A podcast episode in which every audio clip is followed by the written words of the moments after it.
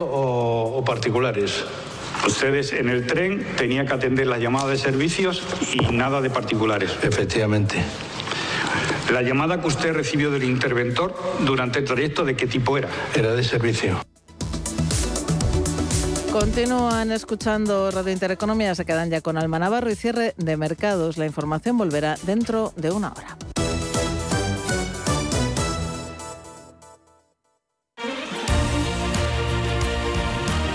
Intereconomía.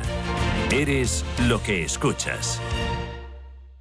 ¿Buscas oportunidades de inversión en Estados Unidos? Futuros y opciones sobre el SP500, Dow Jones, Nasdaq 100, microfuturos oro y plata. Ven y descubre en ebroker.es toda nuestra oferta de opciones y futuros americanos.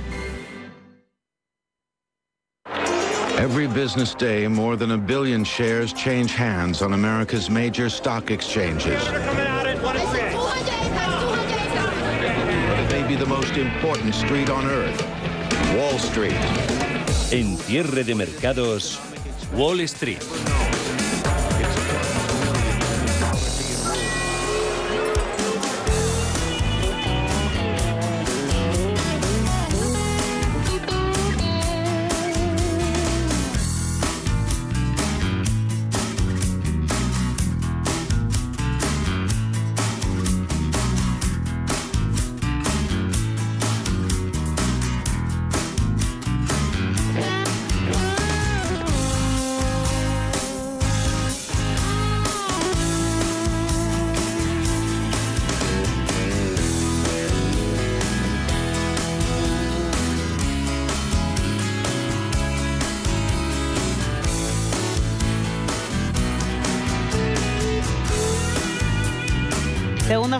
Correcciones en Wall Street tras la buena racha con la que empezó el mes de octubre. Los inversores siguen digiriendo la decisión que ayer tomaba la OPEP Plus, que pretende disminuir a partir de noviembre y hasta finales de 2023 en 2 millones de barriles diarios la producción de crudo para reajustar la demanda y por lo tanto pretende subir el precio de la materia prima. ¿Qué teme Estados Unidos que genere esto? Pues más inflación. ¿Qué supone esto? Que se esfuma la idea de que los bancos centrales pudieran empezar a aflojar las subidas de tipos de carácter agresivo que están llevando a cabo en sus últimas reuniones. En cualquier caso, las caídas en los índices norteamericanos en la primera hora de negociación son bastante moderadas, por debajo del punto porcentual en todos los índices. Tenemos al Dow Jones dejándose un 0,74% en los 30.048 puntos. El SP500 cae un 0,72, marca 3.755 puntos. Y por su parte, el tecnológico Nasdaq es el que menos cae, se coloca por encima de los 11.000 puntos, 11.079, caída del 0,62%. Parece que cierta tranquilidad ha vuelto a las bolsas, al menos en el corto plazo, porque hay que recordar que septiembre terminó con caídas tremendamente fuertes para la renta variable estadounidense, con algunos de sus índices tocando mínimos de varios años. La gran pregunta que se hacen ahora los inversores es si hemos visto el suelo del actual mercado bajista o si todavía va a seguir durante tiempo esta caída y estamos asistiendo simplemente a un rebote. Nadie lo sabe con seguridad, todo dependerá de la evolución de la inflación, del resto de datos macroeconómicos y de hasta dónde quieran llegar con sus subidas de tipos los bancos centrales. Giro bajista en la renta variable ayer y hoy que ha coincidido con un giro alcista en los intereses de la deuda. Las subidas del petróleo favorecen el aumento de la rentabilidad exigida a los bonos y tenemos al americano repuntando en el 3,82%. También el bono alemán se coloca de forma amplia por encima del 2%, en el 2,1%. Bono español a 10 años en el 3,3%.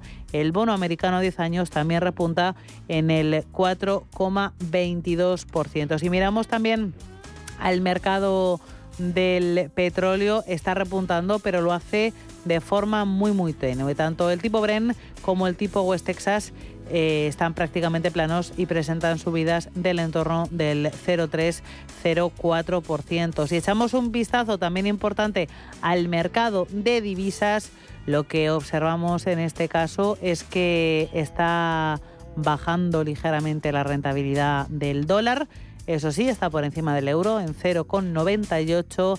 En el caso de la libra se coloca en 1,12.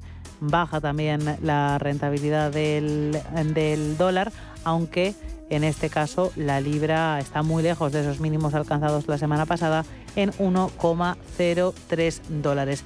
Ajustes en carteras que provocan, como decimos, ciertos rebotes en la cotización de las eh, divisas a la espera de una menor agresividad en la subida de tipos por parte de la Reserva Federal. El mercado, como decimos, parece que en la jornada de hoy se toma un respiro tras el fuerte rebote del lunes, que fue secundado el martes. Ayer jornada de caídas por encima del punto porcentual tras conocerse la decisión de la OPEP y hoy parece que nos enfrentamos a lo que podríamos llamar una cierta jornada de transición.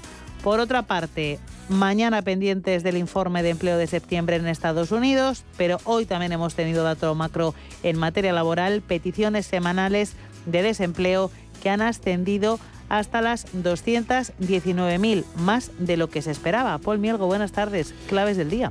¿Qué tal? Muy buenas tardes, Alma. Los mercados siguen contemplando la posibilidad de una rebaja de tipos de interés el próximo año, a pesar de eh, los insistentes comentarios de los miembros eh, de la Fed de que no hay planes de dar marcha atrás.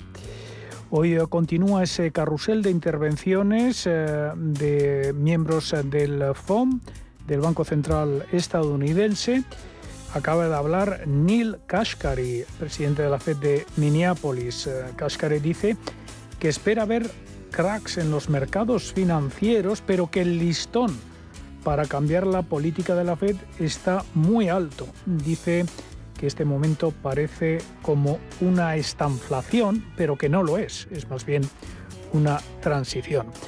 En cuanto a, esa especulación de los eh, mercados, eh, se sigue barajando esas rebajas de tipos de interés el próximo año, pero eh, se han ido esfumando esas esperanzas con estas últimas declaraciones de miembros de la Fed. Ayer los presidentes regionales Mary Daly y Rafael Bostic insistían en que la política debe permanecer estrictiva hasta que la inflación esté bajo control. Bostic está a favor de aumentar los tipos hasta el 4,5% para finales de este año, mientras que Daly señala que es realmente un desafío reducir el ritmo de endurecimiento de las políticas en medio del aumento de la inflación eh, subyacente. Mientras el dólar sigue fortaleciéndose. Glenn Chapman, director de estrategia de renta variable y crédito de Banco Sabadell, cree que el billete verde está sobrevalorado.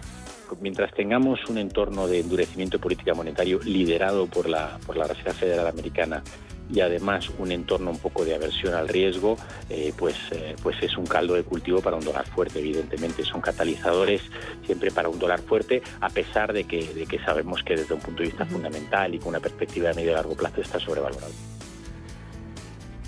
Y ese dato macro, solicitudes semanales de subsidio por desempleo que suben en 29.000 peticiones hasta las 219.000, máximo de cinco semanas. Una señal de los crecientes despidos a medida que se eh, ralentiza la economía. El dato ha sido peor de lo esperado y se conoce un día antes de la publicación de la principal referencia de la semana, el informe de empleo de eh, septiembre. Otro foco de volatilidad eh, está en el mercado del petróleo. El barril de crudo va camino de encadenar su segunda semana de avances después de que la OPEP Plus acordara el mayor recorte de producción desde 2020. Desde Goldman Sachs hasta Morgan Stanley, los grandes bancos de inversión han comenzado a advertir que de aquí a finales de año el petróleo subirá por encima de los 100 dólares tras eh, el paso dado por la OPEP y sus aliados. Si bien eh, los eh, precios más altos de la energía van a avivar la inflación, la lectura que hacen los mercados es que terminarán esos precios elevados limitando la demanda, afectarán a los beneficios empresariales y ralentizarán el crecimiento económico. Estados Unidos ya ha respondido al recorte de la OPEP Plus, arremetiendo contra lo que la administración Biden describe como una decisión miope. En un comunicado, la Casa Blanca ha señalado que el presidente está decepcionado por la decisión miope de la OPEP Plus de recortar las cuotas de producción, mientras la economía global lidia con el impacto negativo continuo de la invasión de Ucrania por parte de eh, Putin. En cuanto a los eh, valores que más eh, se están moviendo ahora dentro del índice de los blue chips en Estados Unidos, estamos viendo color rojo predominante, aunque también hay algunos que consiguen esquivar las pérdidas. Tenemos pérdidas, por ejemplo, superiores al 1% para Goldman Sachs, un 1,23% abajo.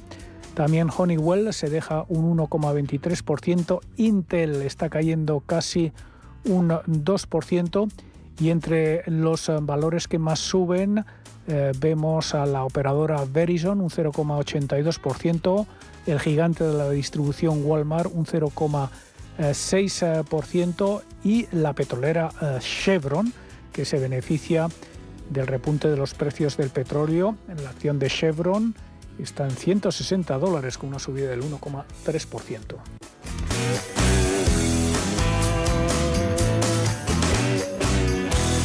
¿Estás buscando un broker para operar en el mercado americano? Ven ahora y descubre en ebroker.es toda nuestra gama de opciones y futuros americanos, con tiempo real gratuito en todos los productos de CME Group, garantías intradía y comisiones muy competitivas.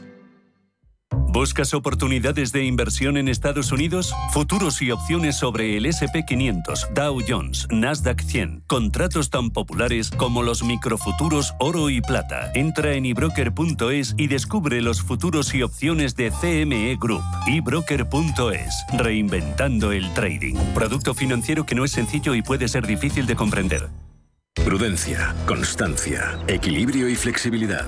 Valores imprescindibles para una buena inversión. Gama de fondos Dunas Valor. La gestión independiente que sabe cómo proteger al máximo su inversión en el mar financiero. Información publicitaria de productos financieros. Consultar la información legal en nuestra web dunascapital.com. ¿Buscando oficina? Con Loom diseñar tu oficina perfecta es muy fácil. Descubre las ubicaciones más premium en Madrid y Barcelona. Espacios innovadores, 100% flexibles y totalmente a medida. Entra en loom.es para saber más. Repetimos, loom.es.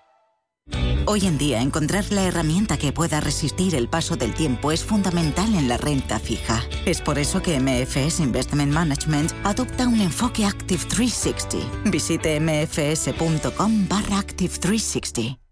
Ya está aquí la gran guía de la vivienda de expansión, una guía útil para saber dónde es más rentable comprar piso. Acceda a este completo análisis del precio de la vivienda en las principales ciudades españolas. Descubra si es buen momento para comprar y qué rentabilidad puede obtener con el alquiler. Sepa cómo conseguir las mejores hipotecas y conozca los impuestos que hay que pagar. Este sábado la gran guía de la vivienda gratis con expansión.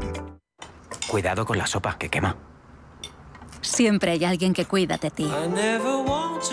En Autocontrol, anunciantes, agencias y medios, llevamos 25 años trabajando por una publicidad responsable. Campaña financiada por el Programa de Consumidores 2014-2020 de la Unión Europea.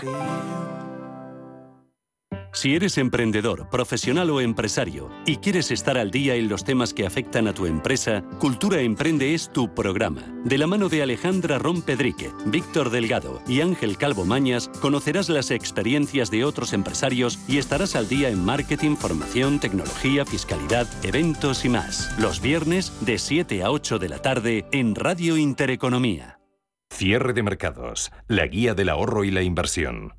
4 y 20 de la tarde, 3 y 20 en el archipiélago canario. Aquí en Cierre de Mercados vamos a hacer análisis de mercados y de actualidad junto a Paul Kendall, Santander Bolsas y Mercados. Paul, bienvenido, muy buenas tardes. ¿Qué tal? Buenas tardes. Lo primero de todo, sentimiento de mercado. El mes empezaba bien, parecía que rompíamos con esa racha bajista tan tremenda del mes de septiembre. Dos jornadas buenas, la de ayer de reacción a la OPEP y la de hoy un poco de cierto impasse y de cierta tranquilidad, podríamos decir, de poca definición.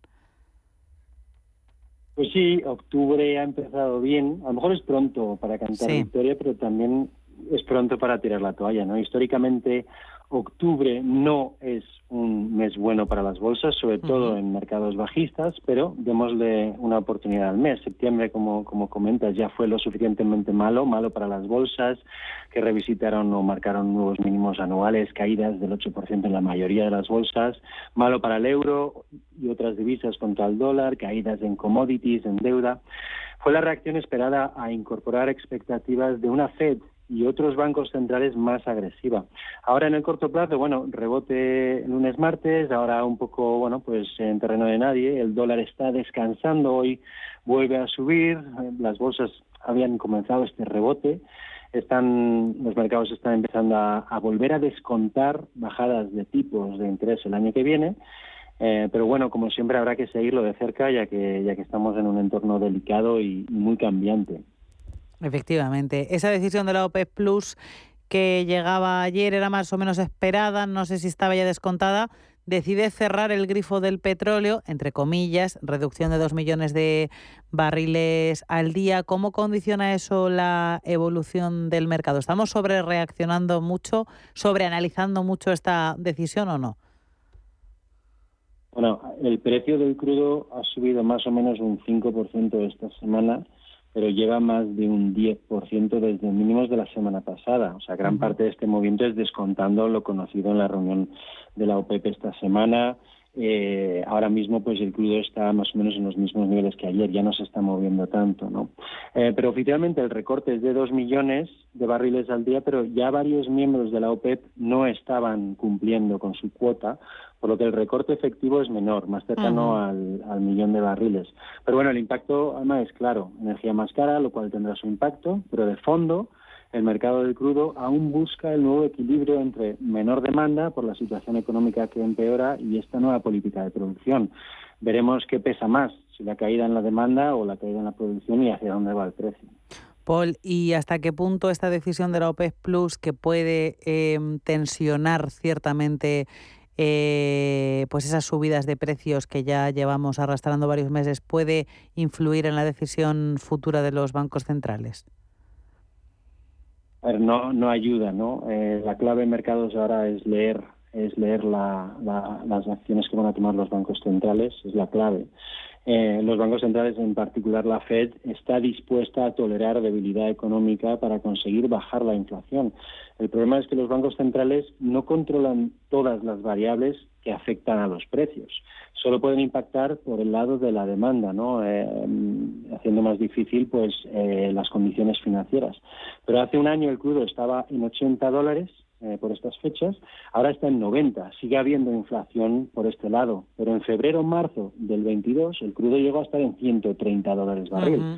Eventualmente, si no hay una nueva gran subida del crudo, a estos niveles dentro de poco se notará en los datos de inflación una menor, un menor impacto del componente energético, que es el que más impacto está teniendo en estas cifras que estamos conociendo estos meses. Paul, está claro que es todavía pronto, como decías, para saber si la racha bajista se ha terminado, si estamos enfrentándonos a un rebote, a un cambio de ciclo. Eh, en este contexto, eh, ¿en qué sectores se tiene que fijar el inversor minorista para intentar encontrar oportunidades?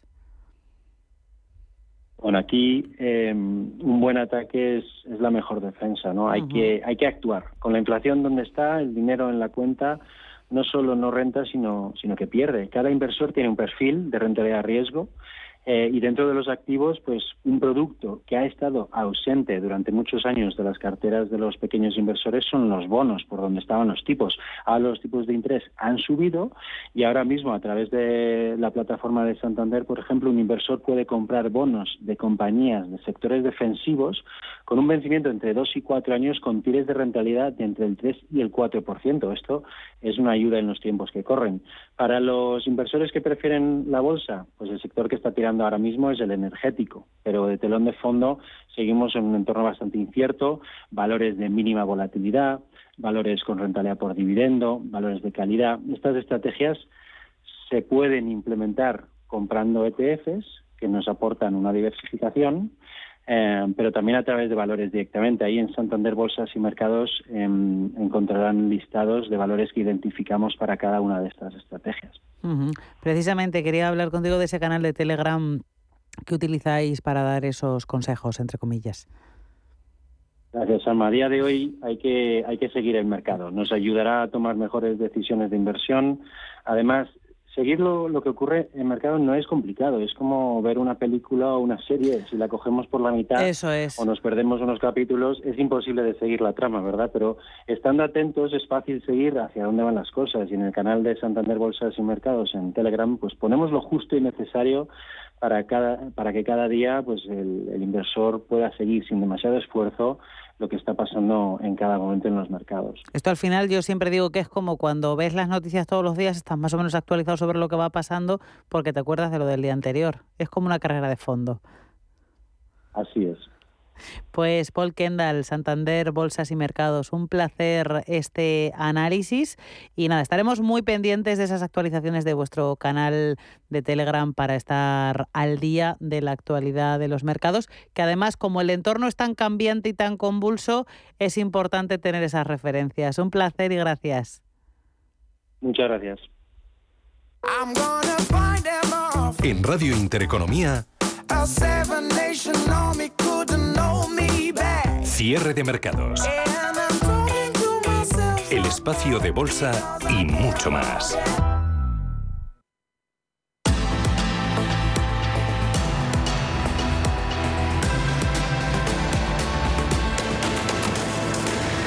Cierre de mercados con Alma Navarro. Bolsas europeas en negativo después de haber comenzado la sesión con color verde a medida que ha ido avanzando la jornada, arrastradas por el comportamiento de Wall Street que presenta cierta indefinición y en cualquier caso signo negativo, los mercados del viejo continente han optado por borrar las subidas y ahora se colocan en el terreno de las caídas. En la apertura, el IBEX 35 superaba los 7.600 puntos, intradía ha llegado a tocar los 7.638 y ahora mismo en tiempo real se mantiene exactamente en los 7.500 puntos con una caída del 1,05%. Así que el selectivo madrileño frena la remontada registrada en las dos primeras sesiones del trimestre, remontada que como estábamos contando se había extendido al resto de bolsas europeas y también a los índices norteamericanos. El resto de bolsas europeas en la misma línea que el selectivo madrileño aparcan ese pulso de subidas en el que habían iniciado el mes de octubre. Ya se vio interrumpido en la sesión de ayer tras la decisión de la OPEP Plus ante el miedo a nuevas tensiones inflacionistas y tenemos a todos los índices con caídas del entorno del punto porcentual. Vamos a echar un vistazo en tiempo real a las pantallas. Está liderando las caídas la bolsa de Milán que se deja un 1,35% y marca 21.072 puntos. La bolsa de Londres cae un 1,13, se coloca por debajo de los 7.000, 6.972 puntos. También caídas por encima del punto porcentual para la Bolsa de París, 1,02% abajo, por debajo de los 6.000 puntos, 5.924. Por último, el DAX alemán es el que menos está cayendo, cede medio punto porcentual en los 12.449 puntos. El paneuropeo Stock 600 está cediendo un 0,73% por debajo de los 400 puntos. Concretamente, se coloca en los 395.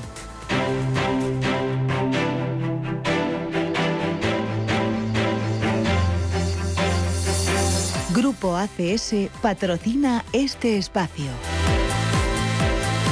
Echamos un vistazo al IBEX 35 por dentro, selectivo madrileño, que como decimos está ahora mismo acaba de perder los 7.500 puntos, marca 7.495, cae un 1,12% y tirando de el IBEX tenemos a SACIR, la compañía ha puesto en venta el 49% del negocio de agua y servicios, una operación que le va a permitir reducir sensiblemente en deuda. Las acciones han respondido a este movimiento con subidas iniciales próximas incluso al 10%, después el rally se ha moderado en tiempo real está subiendo un 1,6%. Sus títulos se cambian a 2,29 euros.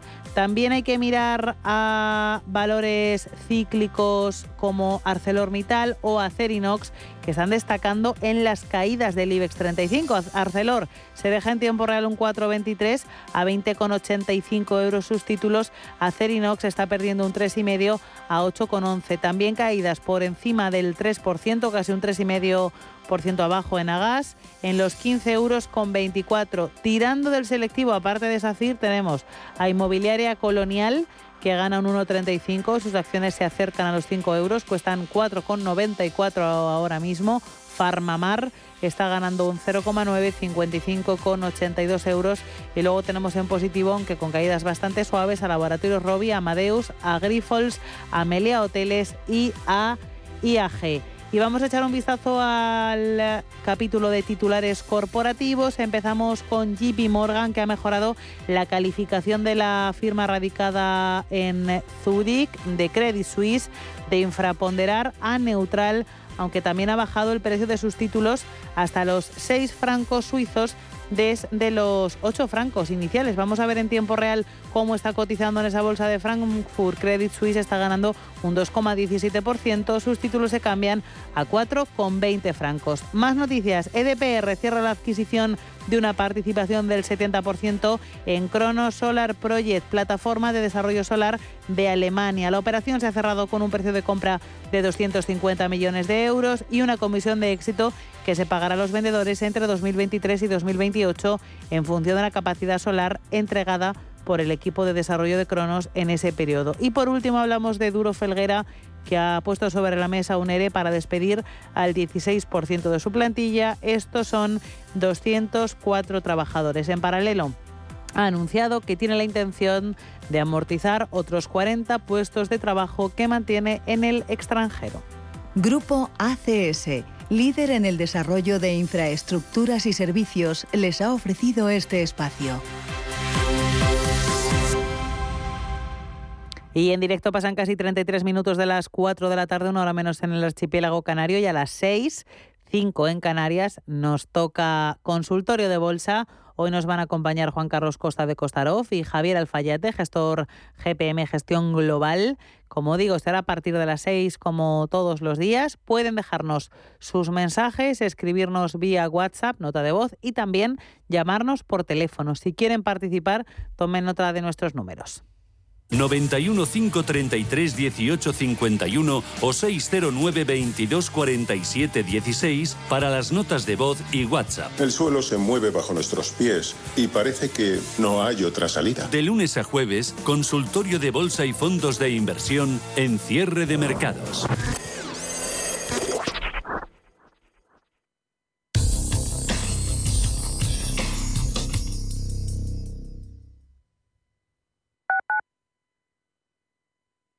WeCity es la plataforma de inversión inmobiliaria mejor valorada de Europa. Con WeCity, nuestros inversores ya han obtenido rentabilidades netas anuales superiores al 15% en plazos de entre 6 y 18 meses. ¿A qué esperas para rentabilizar tus ahorros? Llama al 628 53 40 63 o entra en wecity.io. En la Fundación La Caixa creemos que el mundo de mañana depende de la educación de hoy. Pensamiento crítico, creatividad, colaboración y comunicación. Estos cuatro conceptos promueven habilidades que cualquier niño o niña necesita para desarrollar su potencial. Solo es progreso si progresamos todos. Fundación La Caixa. Viajes, destinos, cultura, gastronomía hacen diferente a cada viajero. Recorre el mundo cada semana con nuestro programa de viajes Clase Business. Descubre los mejores destinos de lujo y experiencias exclusivas de una manera diferente. Cada sábado de 12 a 1 del mediodía, escucha Clase Business con Elena Fraile en Radio Intereconomía. A la hora de alquilar mi casa tenía muchas dudas. ¿Y si no me pagan o no cuidan el piso? En Renta Garantizada cobrarás tu alquiler todos los meses y se encargarán de todas las gestiones por ti. Renta Garantizada, la única que asegura el cobro de tu alquiler. Alquila tu casa con total seguridad. Infórmate en el 910 1095 o en rentagarantizada.es.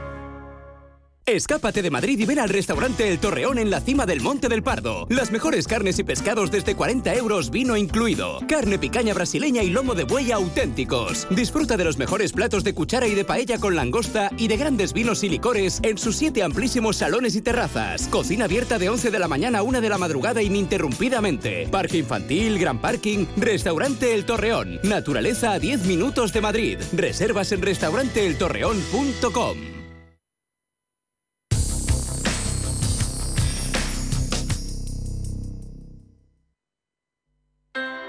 low interest rates are a symptom of a weak economy. The longer the uncertainty uh, lasts, the costlier it will be for the economy. The output is stronger, a fatigue uh, on, on the shoulders of people. Expansión y ciclo. Cierre de mercados.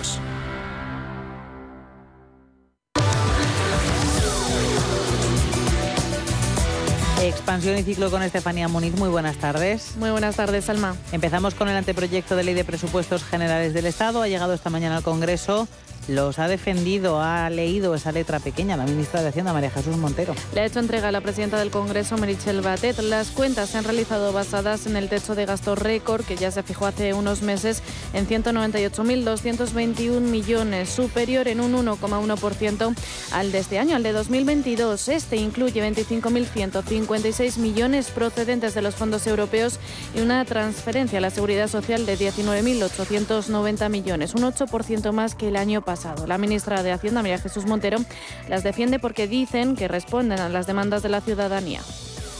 Creo que es lo que nos pide la gente.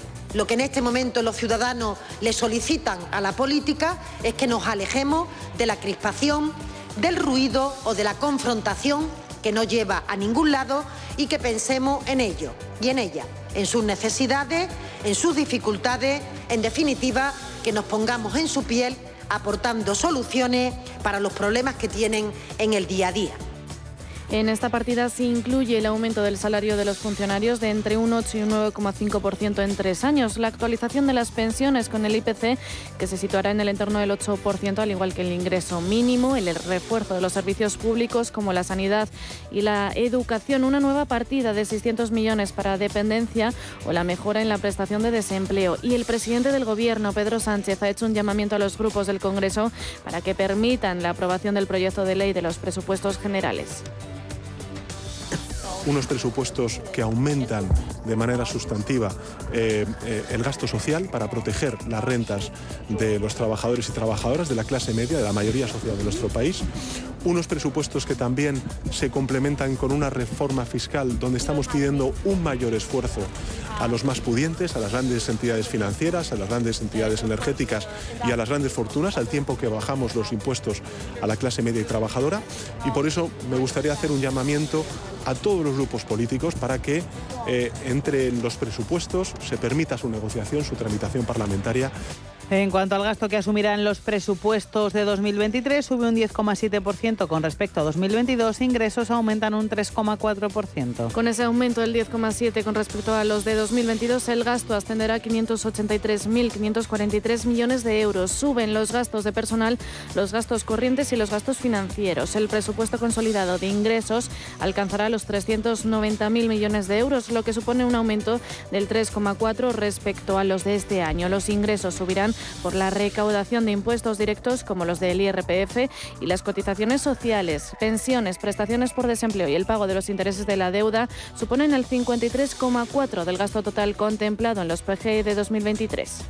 La revalorización de las pensiones es otro de los asuntos que ocupan los presupuestos generales de 2023. Desde la COE no cuestionan la subida del 8,5%, dicen, pero piden que no se haga costa de asfixiar a los empresarios. El presidente de la COE, Antonio Gramendi, ha afirmado este mismo jueves que no discute que las pensiones se vayan a revalorizar en torno a un 8,5% para 2023, pues fue el acuerdo al que llegaron en el Pacto de Toledo, pero eso sí ha avisado de que esto no se puede hacer a costa de las empresas que ya están bastante asfixiadas.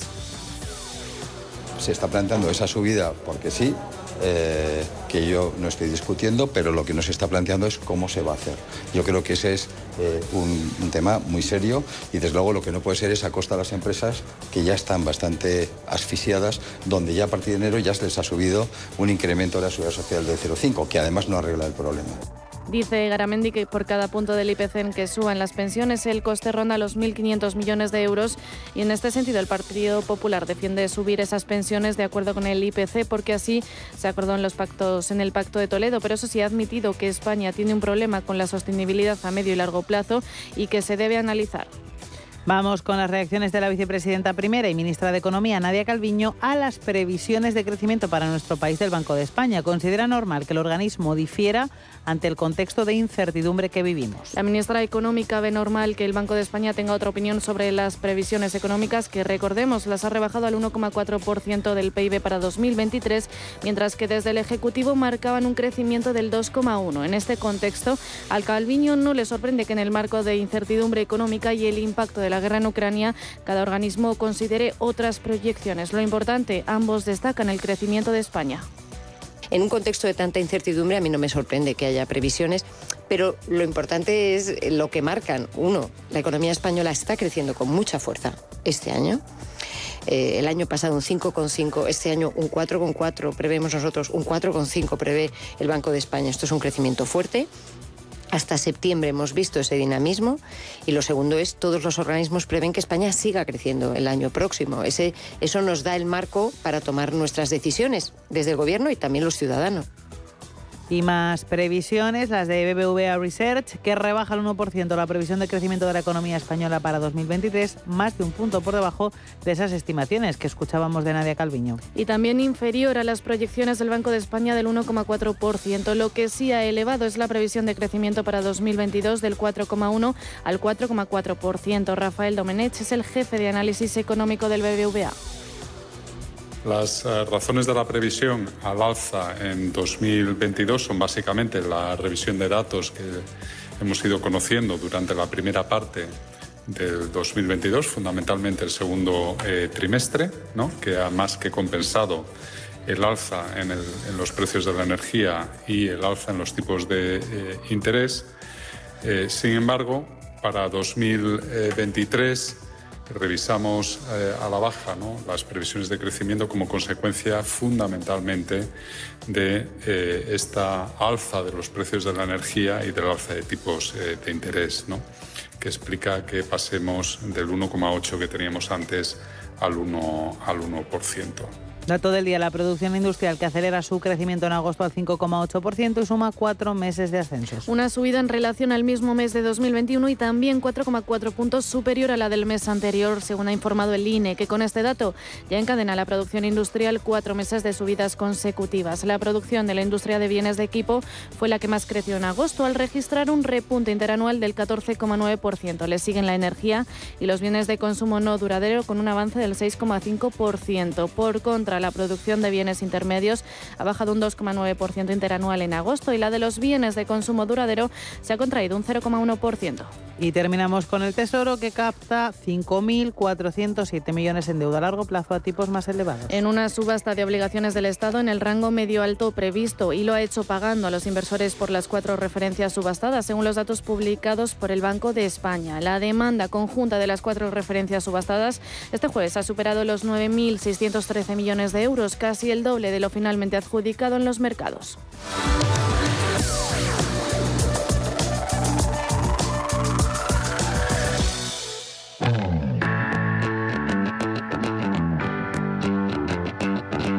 En Intereconomía, la tertulia de cierre de mercados.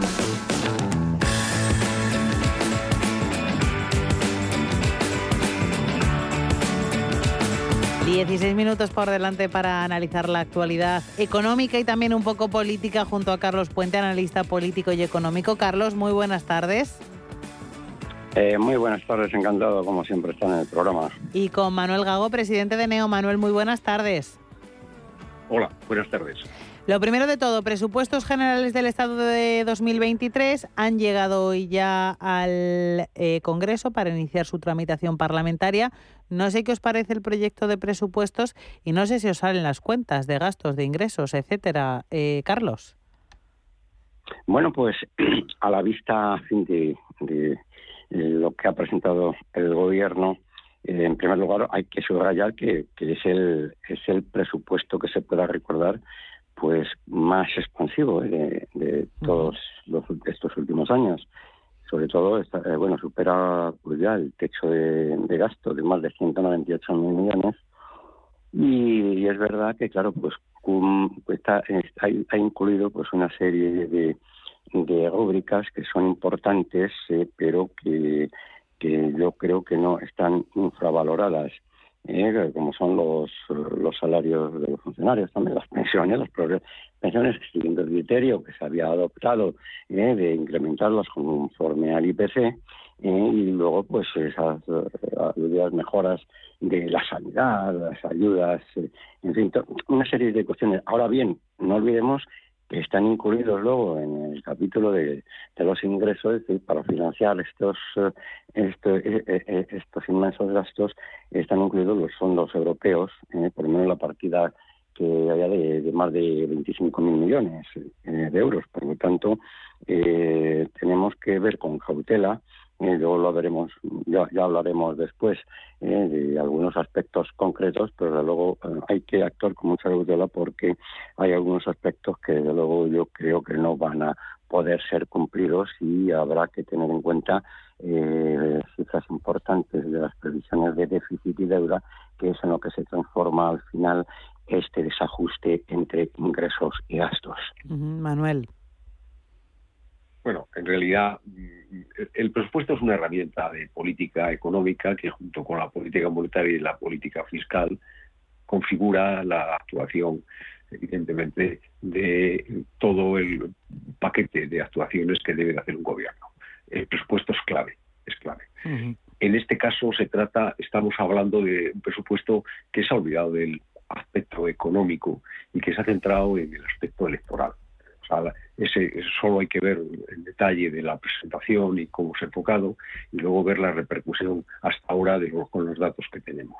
En realidad, eh, lo que se ha previsto es de qué forma eh, tiene un mayor efecto y, claro, tiene una trascendencia. Hemos visto eh, solo el hecho de, decisión de medidas que son que se clasifican como propias de justicia social que afectan a más de 17 millones de votantes es decir, el 46% del censo actual, entre los que se incluyen pensionistas, funcionarios, ah, por eso la revisión que se ha hecho con las pensiones, el planteamiento de la subida de los funcionarios y otras muchas cosas desde el transporte público, el bono social térmico, eh, el alquiler residencial, el ingreso mínimo vital, en fin, la suma de todos los factores llega a un alcance que tiene unas características electorales.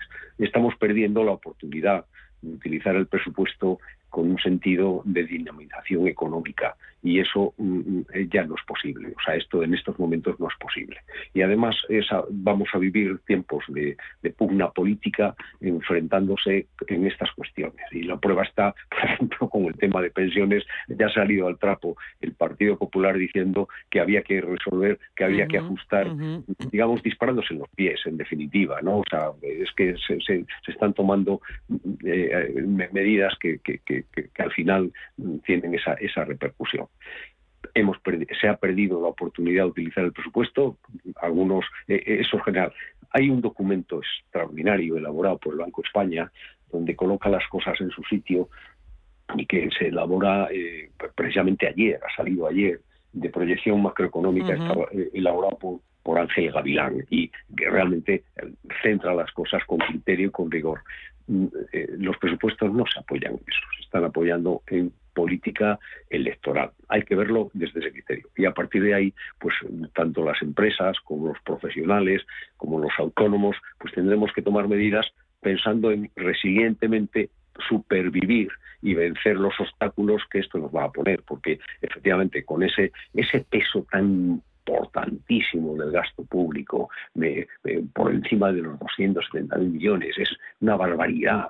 O sea, eso realmente es el, peso que tiene lo público, el gasto público en el total de la incidencia, eh, realmente es muy fuerte, muy fuerte y, altera pues las circunstancias de nuestra economía sin discusión alguna. ¿no?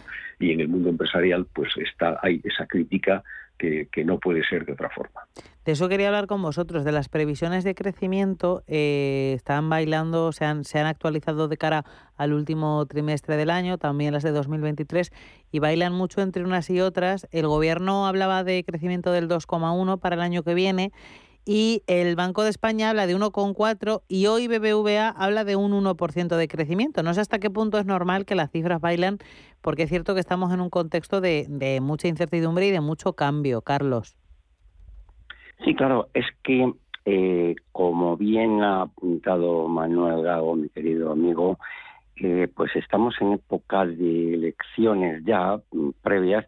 Bueno, de hecho aquí en Austria eh, son elecciones de otro tipo, son elecciones presidenciales el próximo domingo día, día 9. Entonces eh, son elecciones presidenciales y por tanto no es el Ejecutivo el que está en juego, el canciller, sino que es el presidente de la República.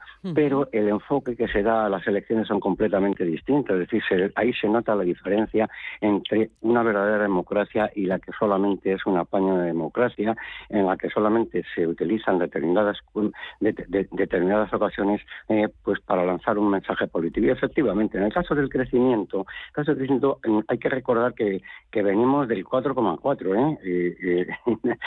que era eh, para el 2022, en el 2022, y por lo tanto el gobierno y el gobierno que, que, como en otros muchos aspectos maneja también cifras que son mm, completamente reales, pues ahora ha propuesto el 2,1, mientras que se rebaja bastante, eh, casi en un 50%, eh, la previsión tanto por organismos privados como el BBVA como el propio Banco de España, que yo creo que se aproxima más precisamente a la cifra de, del 1,4, 1,5, el, el, la previsión que se puede eh, hacer del, del PIB, del crecimiento del PIB. ¿Y por qué? Pues porque hay una serie de variables que son completamente inmanejables. Y son inmanejables porque son completamente ajenas a la voluntad del gobierno español y también incluso a nivel europeo, como son el precio del petróleo. Tengas en cuenta que los presupuestos están elaborados en base al precio del barril de 96,9 dólares por barril. Eso es la, y el gas, el gas en 118,8 euros por megavatio hora. Precisamente ayer eh, estaba pasando por el centro de Viena y había habido una reunión, había allí una reunión en la OPEP, eh, que, es, que la sede está aquí, y además, en fin, con lo que pasa muchas democracias, nos cortaron el tráfico, no podíamos pasar, en estas cosas tan, tan ejemplares. Mm. Bueno, pues estos temas que son fundamentales para el crecimiento, yo creo que el gobierno no los puede manejar tan alegremente. Y me parece a mí que además hay otro tema que es muy importante, como es el tipo de interés, eh, que aunque prevé el 2%, ya veremos ya veremos lo del tipo de interés, porque no depende del gobierno, sino del Banco Central Europeo. Y por último, pues el tema del consumo. es que el, consumo, yo, el, pensar que se va a reactivar en una décima en el próximo ejercicio, pues eh, eh, tal como está la situación, me da la impresión de que esos son unos, más que un, un proyecto, son unos deseos que no tienen nada que ver con la realidad. Por lo tanto, insisto, yo creo que la cifra de crecimiento está más cerca de la que ha señalado el Banco de España que no la del gobierno eh, en el 2,1. Manuel, ¿tú cómo lo ves? Eh, eh, desde luego, los datos del banco, estamos en un mundo de, de, realmente de mucha incertidumbre, ¿no? Eso evidente y es muy difícil medir medir con precisión. Eh, lo que sí es cierto es que la elaboración realizada por el Banco de España mm, está siendo, mm, mm, digamos, muy técnica, muy muy profesional y, por, tanto hay que darle valor a, lo que a, los datos del Banco de España, ¿no? O sea, creo que lo, están haciendo con rigor, con profesionalidad y con buen criterio y están lejos, por tanto, de, de, emitir opiniones, eh, digámoslo, electoralistas, sino están centrados en la realidad y eso es algo que de verdad tenemos es de agradecer.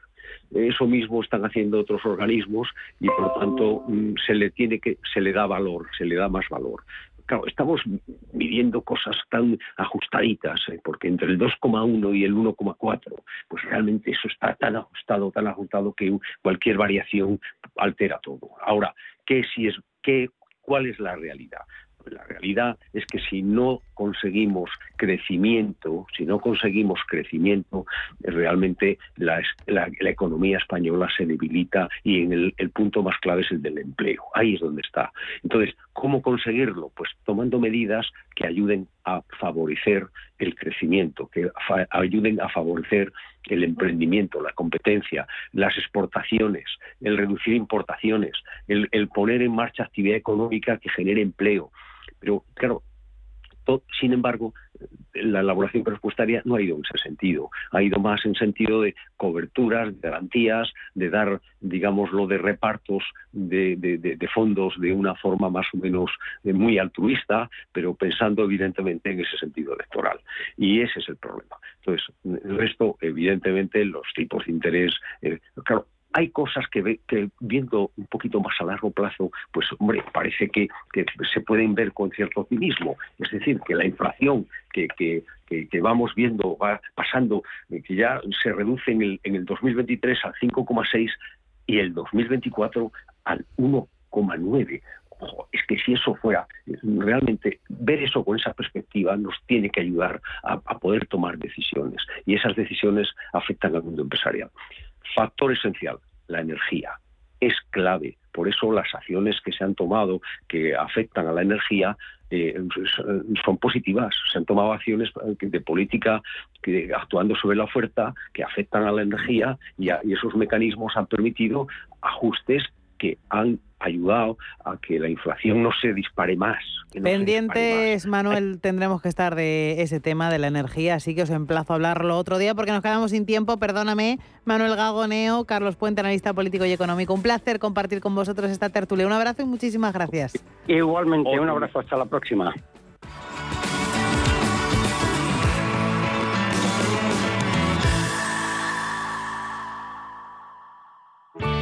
Bontobel Asset Management. Calidad suiza con el objetivo de obtener rendimientos superiores a largo plazo. En Bontobel Asset Management siempre estamos a la vanguardia de las inversiones activas en bonos y acciones. Para más información, entre en nuestra página web bontobel.com barra am. Bontobel Asset Management, su especialista global en fondos de inversión. Si necesitas una tasación oficial para solicitar una hipoteca, para una herencia, para conocer el valor de tu patrimonio, tu empresa es Global, con V de valor. Somos una firma líder en tasaciones oficiales homologadas y en servicios integrales de valoración, ingeniería y consultoría inmobiliaria, con más de 35 años de experiencia, rapidez online, rigor y garantía de servicio. Recuerda, Global se escribe con V de valor. Global.es. Si mantienes la cabeza en su sitio, cuando a tu alrededor todos la pierden, si crees en ti mismo cuando otros dudan, el mundo del trading es tuyo. Trading 24 horas, un sinfín de oportunidades. Cuando ves la oportunidad, IG. Todas las operaciones conllevan riesgo. 76% de las cuentas de inversores minoristas pierden dinero en la negociación de CFD con este proveedor. Debe considerar si comprende el funcionamiento de los CFD y si puede permitirse asumir un riesgo elevado de perder su dinero. En Cine Yelmo cumplimos 40 años y queremos celebrarlo contigo. Y con motivo de la vuelta al cole, ampliamos nuestra promoción. Consigue ya cuatro entradas por solo 19,90 euros. Válidas para todos los días y hasta el 20 de octubre. Date prisa, son unidades limitadas. Más información en yelmocines.es. ¿Es usted un perjudicado por la debacle del Banco Popular? Sepa que la vía civil está bloqueada tras la sentencia del Tribunal de Justicia Europeo. En Durán y Durán Abogados tenemos una alternativa a través de la vía penal. Si es usted un afectado y desea seguir luchando por la recuperación de su inversión, llámenos al 983 3020 o entre en duranyduránabogados.com. Le ayudaremos. Los viernes a las 10 de la noche nos visita un gato El Gato Gourmet. En Radio Intereconomía, Andrés Sánchez Magro presenta una guía semanal gastronómica, enológica, de restaurantes, literaria, musical y con todos aquellos ingredientes para cocinar la buena vida. El Gato Gourmet, con el patrocinio de Marqués de Riscal, los viernes a las 10 de la noche en Radio Intereconomía. Radio Intereconomía, la radio de los empresarios y de todo el que desea ser el mejor informado.